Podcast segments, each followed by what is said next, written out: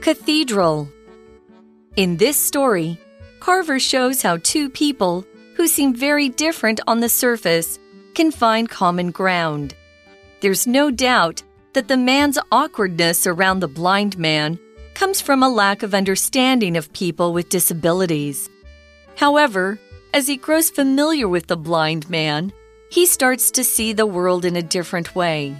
He relaxes and becomes able to connect with Robert on a deeper level. The story is an educational reminder of the importance of seeing beyond looks. It's an enjoyable lesson that teaches the importance of taking the time to truly see and understand others. The story's title, Cathedral, refers to the drawing that the husband and the blind man create together. It's a symbol of the connection they have made and the understanding that the husband has gained. The cathedral also stands for the idea that one can create meaning out of seemingly mundane experiences. Hello, everyone. Welcome to English for You. I'm Mike. I'm Chicklin. And it is day three in the story Cathedral, which is not in a cathedral. It's in someone's home, and there are some people having a nice evening together. There's a man uh, who's telling the story, his wife, who's in bed. She went to, she went to bed. So, so weird, just, and yeah, she's, just, she's just gone. just right? forget about her. She had a, a busy day cleaning the house and cooking a casserole or something. um, and then there's this man named Robert, who is a blind man who has come to visit the couple. He knows the wife, uh, but he's never met the husband. And now Robert and the husband are spending time. At first, Robert was nervous and uncomfortable. He'd never really spent any time with a blind person. He didn't know what to do, he didn't know what to say. But as the night went on, he started to relax, and they were watching a TV show and saw a show about a cathedral, about big, ah. beautiful churches. Mm-hmm. And of course, Robert, the blind man, had never seen one. He's blind. Mm-hmm. Um, and so he asked the man he's with to describe it to him, to, you know, paint a picture using words, and then to draw a picture together. Mm-hmm. And as they did that, the man realized that he's learning a lot from Robert. He's learning to look at life in a different way. And he's also learning that meeting new people who are different from you is a very valuable life experience. And this made the man appreciate not only Robert and their new relationship, but many of his other relationships and friendships, and all of the wonderful things they bring to his life. So he's hmm. kind of a grumpy guy before the man, right? I think so. Yeah, I think now he was kind of rude. Yeah, he wasn't really the hmm. nicest guy. He, you know, kind of closed-minded and hard-hearted. But now he seems to have a much op more open mind, a much more open, kind, mm-hmm. caring heart. So that's nice. So let's get to the part three and see what happens. It says in this story, Carver. That's the author of the story. So now we're kind of we finished telling the story. Now we're talking about the story. So that's Raymond Carver, the author. In the story, Raymond Carver, Carver shows how two people who seem very different on the surface can find common ground. There you go. So even though you and I are from different places, uh, different ages, different cultures, whatever, there's always something you can talk about with someone and you will have that in common.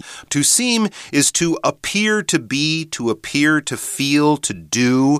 This is your first impression when you meet someone. It might not be the truth. You'll find the truth out maybe a little bit later, but when you first look at it, when you first think about it or or talk about it or do it or experience it, experience it, it seems. First reaction, this is what it was telling you. This is how it seems. But as I said, the truth may be different. For example, how cute. The dog seems to be as interested in the soccer game on TV as we are. Aw, he's probably just watching the colorful things move around. Yeah，嗯，所以 seem 就是似乎，那么后面可以加一个形容词，加动词的时候还要加上一个 to 哦。那常说似乎有什么，我们 可以说 there seems to be something or there seem to be something，后面是复数的话。好，我们造一个句子，There seems to be a misunderstanding between us，我们两个之间似乎是有一点误会哦。所以在这个故事故事中呢，Cover 它就展现了两个看似相当不一样的人，他们是怎么找到彼此的共通点的。Okay, so this whole evening, this whole experience has definitely been good for the man. As we read next, there's no doubt that the man's awkwardness around the blind man comes from a lack of understanding of people with disabilities. It might make you uncomfortable, make you self conscious, make you feel awkward, or have this feeling of awkwardness. And that's where the man's uh, awkwardness comes from. Just a lack of experience with people who are, you know, quite different from him, like Robert. But, you know, that's not not not strange. That's quite normal for people. 我们这边也看到今天的 language and focus。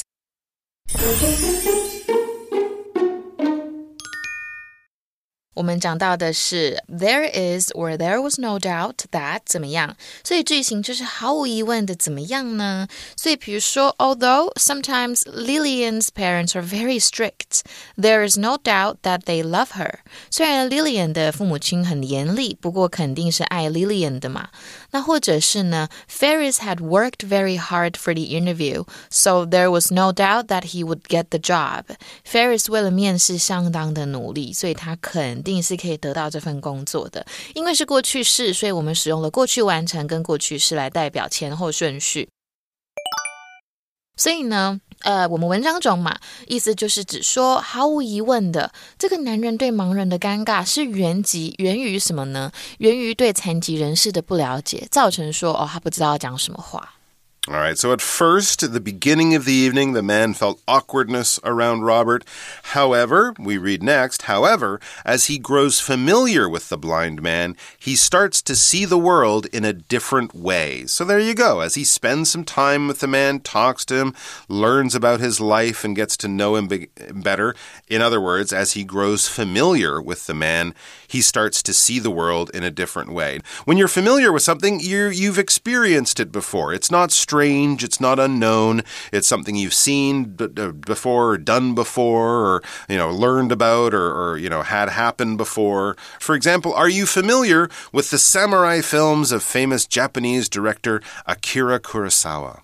has a familiar 就是熟悉的，所以熟悉谁呢？我们加一个 with 嘛，所以 be familiar with someone。那么除了熟悉，我们也可以指很随便的或亲密的意思。比如说，the singer doesn't like to get too familiar with her fans。然而呢，啊、嗯，当这个男生啊，他开始跟这个盲人熟悉起来，他就开始用一个不同的角度去看待这一个世界。So not only is he learning from Robert, the blind man, but the man telling the story also starts to just have fun. He relaxes, it says, and becomes able to connect with Robert on a deeper level. So he's no longer feeling awkward or uncomfortable. He's learning from the man, and as he learns more about Robert, he starts to, you know, have a good time and enjoy spending time with Robert, and that allows him to relax. When you relax, you kind of rest, you allow yourself to become calm, you lose your stress or your tension or your feeling of being nervous. Everyone relaxes in different ways, but you're doing it to try to, you know, make your body more comfortable, more at ease, make your stress go away, and improve your mood, hopefully. For example, it took a few moments for Betty to relax after almost being hit by a car while crossing the street. Wow, it definitely would have taken her some time to relax after that experience. 嗯，所以 relax 就是放松。我们有一个片语叫做 relax one's grip，或者是 relax one's hold，指的就是放宽控制的意思。比如说，the dictator refuses to relax his grip on power。所以呢，嗯，这个这个男生这个 husband 他就放松了，并且可以更深层的与 Robert 交流哦。 Okay, the story, it says, is an educational reminder of the importance of seeing beyond looks. That's a very good point and a very good lesson. It's an educational reminder. A reminder is sort of, you know, bringing your attention back to something you learned before, something you might have forgotten or don't, you know, don't remember how important it is, but here's a little reminder. Don't, you know, don't don't stop paying attention to this. And it's an educational reminder. Educational meaning it teaches us something. It gives us new information. It makes us better as a person because we're learning things and we're becoming, you know, just better people in some kind of way. Educational things can, of course, be school classes or educational. Homework is educational.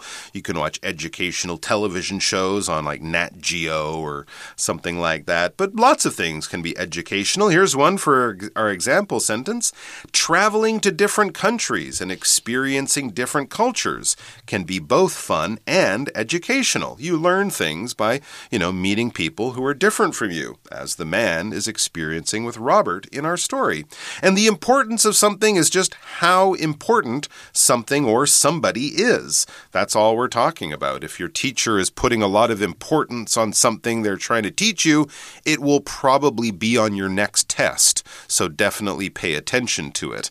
For example, please explain to me the importance of the Mona Lisa painting in the history of art. I know there's this painting, the Mona Lisa, it's in Paris. Everyone says it's the best painting, the most expensive painting why? Why is it so important? You know, I want to understand the importance of this painting because to me it just looks like a lady who's kind of smiling, but I don't, I don't really get it. Okay, 所以 educational 呢，我们就是教育的意思，会有教育性质、意义的。那么名词是 education，动词是 educate。哦，那当然教育别人的这一个教育者，我们英文就是 educator。好，那我们造两个句子：Education is central to a country's economic development。 或者是 children need to be educated about the dangers of drug use。那么我们刚刚也有看到 reminder，这个就是提醒或可以提示你什么东西的啊、um, 一个事物，所以 reminder of something 就是对某事物的提醒哦。那么 importance 大家应该也知道就是重要性的嘛，因为它就是来自于形容词 important。那我们造一个句子：The importance of the town is due to its geographical location。 所以，我们今天看到这个故事，这三天下来，它是很有教育性质的，提醒我们不要只去看外表哦，其实有很多内在的东西是很重要的。All right, but we're also learning things from just reading the story, right? And so, as the article says next, it's an enjoyable lesson. The story is teaching us a lesson, just as uh, the man learned his lesson from Robert in the story. So, it's an enjoyable lesson that teaches the importance of taking the time to truly see and understand others. Yeah, having a good life lesson like this taught to us in a story is more entertaining and more fun, more enjoyable. Uh, so, enjoyable means fun fun, pleasurable, something you like doing. Hey, why do you go, I don't know, surfing on the weekend? Uh, it's enjoyable. I like doing it. That's all we're saying. Layla and her friends spent an enjoyable day at the water park on that hot summer day. In other words, they had fun. yeah, that's it. Yeah，所以 enjoyable 就是令人感到很愉快的哦。那么有一个 take the time to do something，就是 spend time doing something。所以呃，enjoy 这一个字就是动词嘛，它的动词，那后面就会加上 v i n g 或者是一个名词。所以比如说 enjoy yourself 就是玩的痛快，过得愉快。所以 enjoy oneself，我们把 yourself 改成 herself、myself 都 OK。 比如说，her only purpose in life seems to be to enjoy herself。所以其实这一个啊、呃、故事呢，告诉我们一个令人愉快的 lesson。 它教导了人们呢，花时间去真正看待以及理解他人的重要性哦。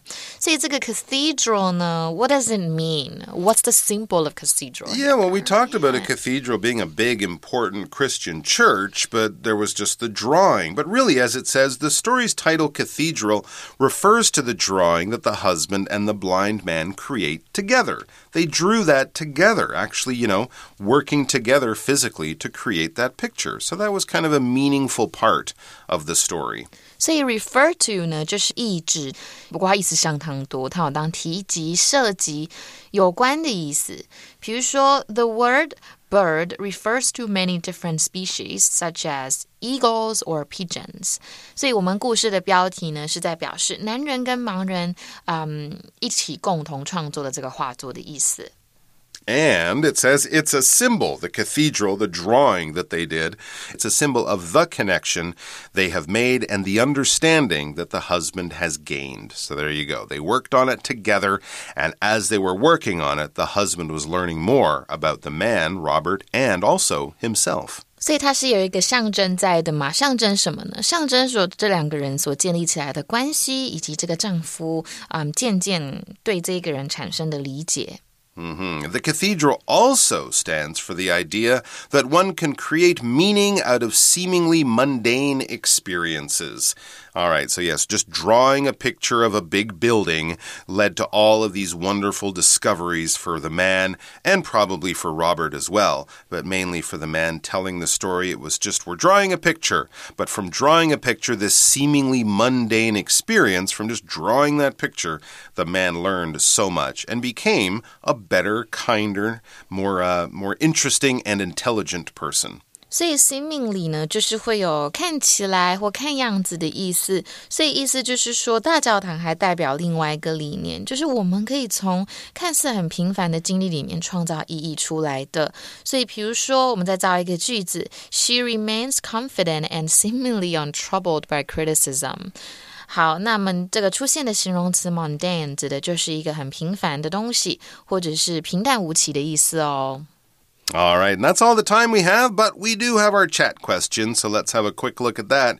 Here's a question for you, my friend. Do you prefer to be friends with people who are similar or different from you, and why? Definitely people who are similar to me. Similar to you? Yeah, it doesn't require that much effort. You have things in common. Yes, right? we have common ground. Mm -hmm. But of course, I mean, getting along with different people could be good because mm -hmm. you mm-hmm. can learn from them mm -hmm, as well. That's true. What yeah. What about you? I, I would agree with you. I think some differences are good because you can learn mm-hmm. from people, but you have to have some definite things that are similar because that's the way you make connections. That's the way mm. you kind of share opinions. So you know, you and I both like music, and we're friends. And oh, yeah. one of the reason we're friends is probably because we both have a love of music. Mm. You know, mm. and if I can meet people who love music from all over the world, that would be great.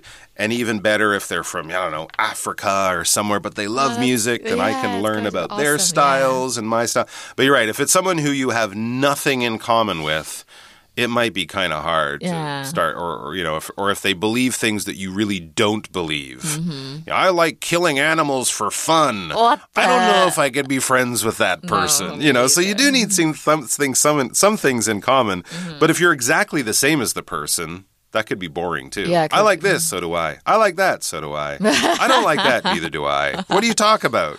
So it's always good to have some differences. What about you guys? Uh, think of your friends, think of the connections and relationships you've made. Is it best to be with someone who's similar or someone different or a little bit of both? Have a chat about that. Take care of everyone, take care of yourselves and each other. We'll see you back here soon. Bye. Bye. Vocabulary Review seem. Edward seems more independent after he moved out to live by himself. Familiar. I've been to Tainan many times, so the city feels familiar. Relax. Pam loves to take a hot bath to relax her tired muscles after she goes to the gym. Educational. Educational. The museum offers educational programs that teach visitors about art history. Importance Regular exercise is of great importance. It helps us stay fit and maintain a healthy weight. Enjoyable Enjoyable movies have interesting stories that keep people curious to find out what happens next. 慧小补帖。Reminder Refer to something. Mundane.